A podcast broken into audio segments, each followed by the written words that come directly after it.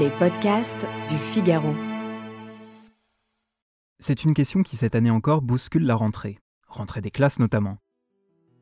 En juin dernier, le ministère de l'Éducation nationale révélait dans une étude que plus d'un jeune Français sur 10 âgé de 16 à 25 ans est en difficulté de lecture et que près de la moitié d'entre eux disposent d'un niveau de compréhension de texte très faible, voire inexistant. Alors, l'illettrisme, l'apprentissage de la lecture et du langage sont donc de grands enjeux de société. Aujourd'hui, dans le moment des mots, je reçois pour parler de ce sujet le professeur Alain Bentolila, linguiste et auteur de nombreux ouvrages, dont Pour une école de la résistance, publié aux éditions Odile Jacob. Il répond à mes questions à distance. Bonjour Alain Bentolila. Bonjour, bonjour.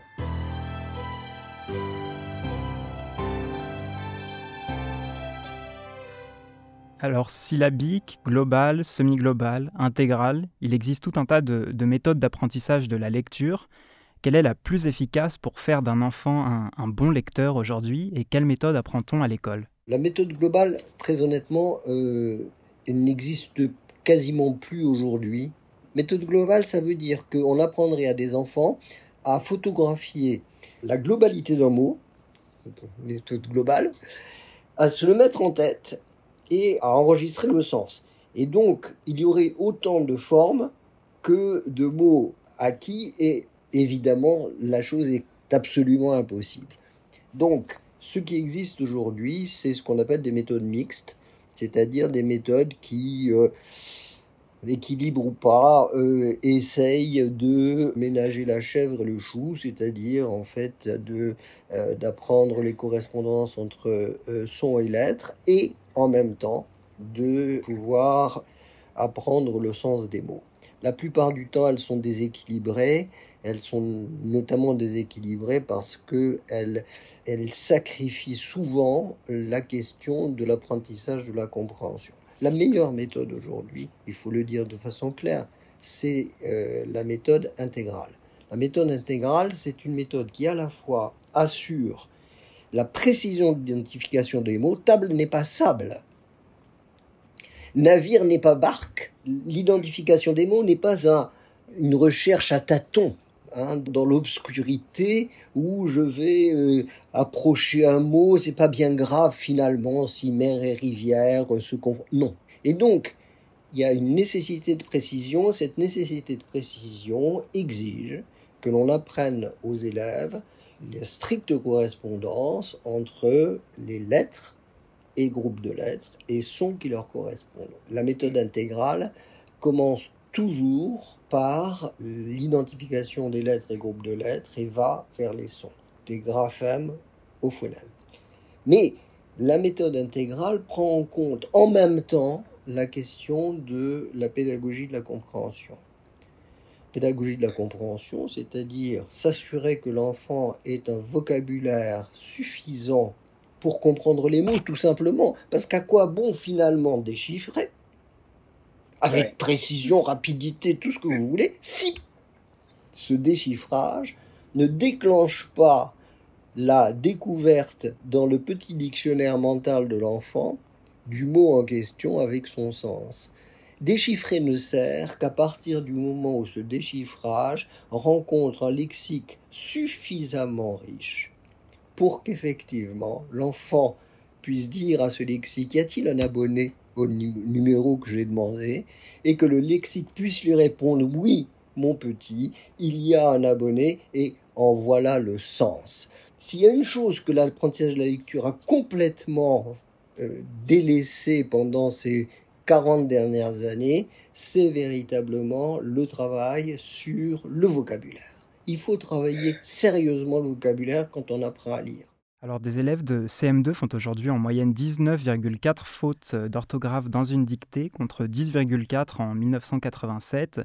Euh, bon, on imagine que l'apprentissage de, la lecture a aussi un impact sur la maîtrise de, l'orthographe. Euh, j'ai écrit un article il n'y a pas très longtemps dans, le, le, Point qui s'appelait Bon orthographe, bon lecture. C'est quand même très intéressant de voir que les enfants qui ont une bonne orthographe sont aussi de bons lecteurs, efficaces précis et capable de bien comprendre ce qu'ils lisent. Tout simplement parce que euh, l'orthographe des mots, c'est ce qui permet à un lecteur d'identifier d'un seul coup d'œil.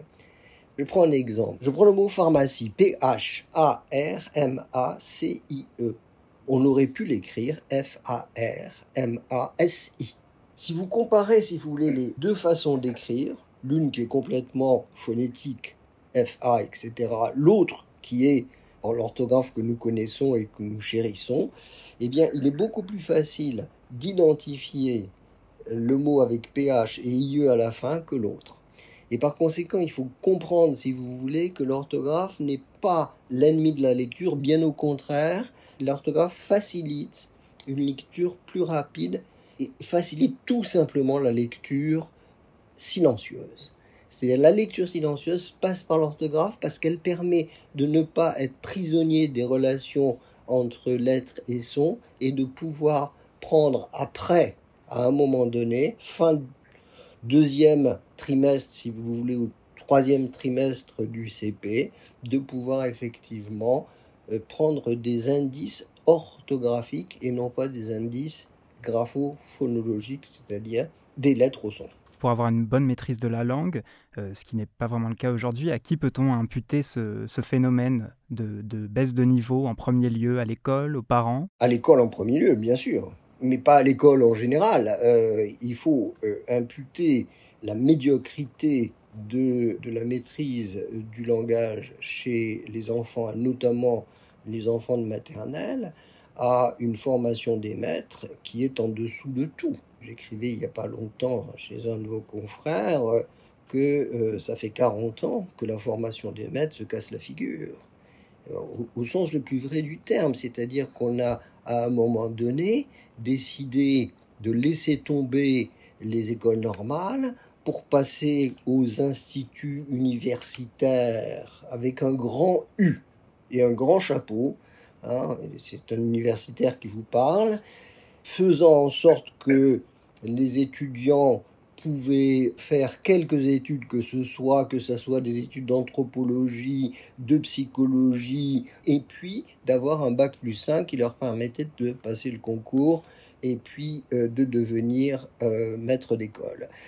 Cet abandon de la formation des maîtres, cette prise de pouvoir des universitaires dans ces instituts de formation ont fait que l'apprentissage du métier a été complètement délaissé.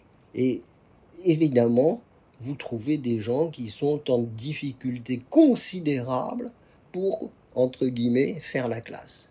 Faire la classe, euh, ça n'est pas simplement euh, savoir, avoir des savoirs universitaires c'est avoir s'être frotté à des difficultés, avoir à côté de soi quelqu'un qui vous accompagne, qui vous explique, qui vous aide, qui vous rassure tout ça a disparu de la formation des maîtres.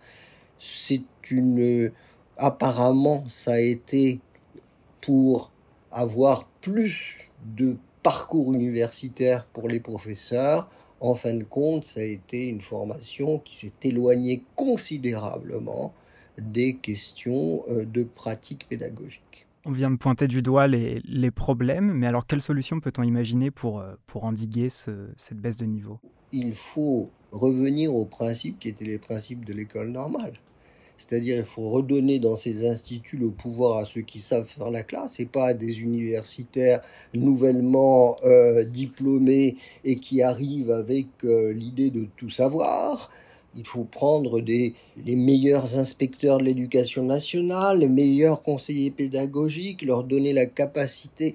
Imaginez quand même que dans ces instituts, aujourd'hui, grosso modo, sur l'apprentissage de la lecture, on ne dépasse pas 8 à 10 heures dans l'année.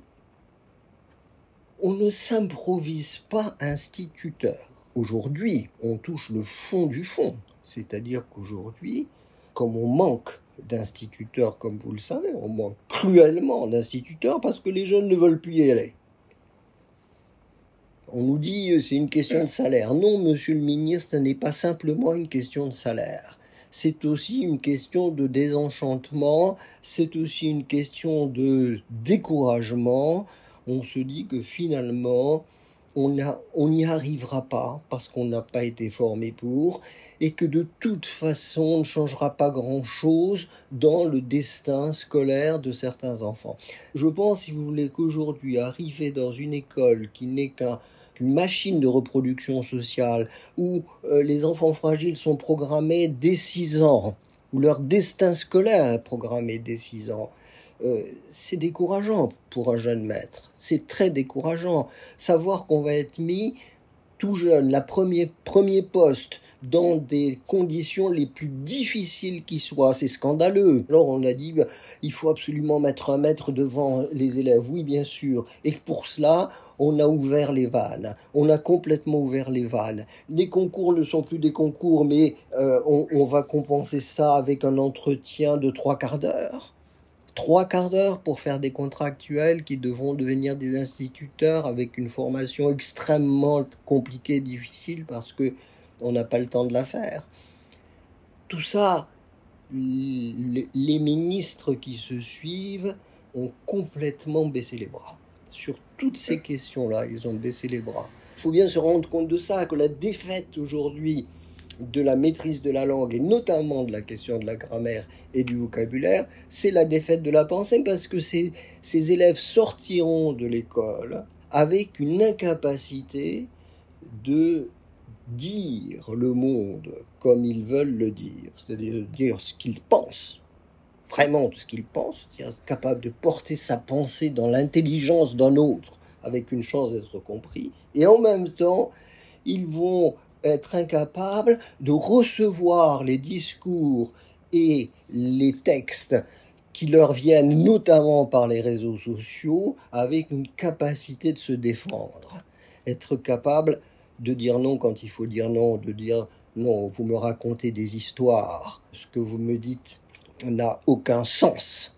C'est ça le but de l'école. L'école, elle est là pour que les enfants qui en sortent soient capables d'esprit critique, d'esprit d'analyse, d'esprit scientifique, qu'ils ne soient pas des benets et qui sont des, des, proies faciles pour le premier faux prophète venu. C'est ça l'école, c'est pas autre chose l'école. Or je pense qu'on l'a oublié, qu'on l'a oublié considérablement. Alors on se plaint que les enfants ne lisent plus, mais faut-il encore leur apprendre véritablement à lire, les accompagner dans la conquête d'une lecture longue, ce qui est compliqué. Savez-vous, par exemple, il y a 10% d'illettrés en France. Grosso modo, bonhomme malin, ça n'a pas changé depuis 1990. Incroyable. Au-delà de ces 10%, il y en a plus de 25% qui n'ouvrent pas un livre, pire, qui ne savent pas lire plus loin que 3 ou 4 pages parce qu'ils sont terrorisés, parce que la distance les terrorise, l'école ne les a pas accompagnés vers la conquête du livre.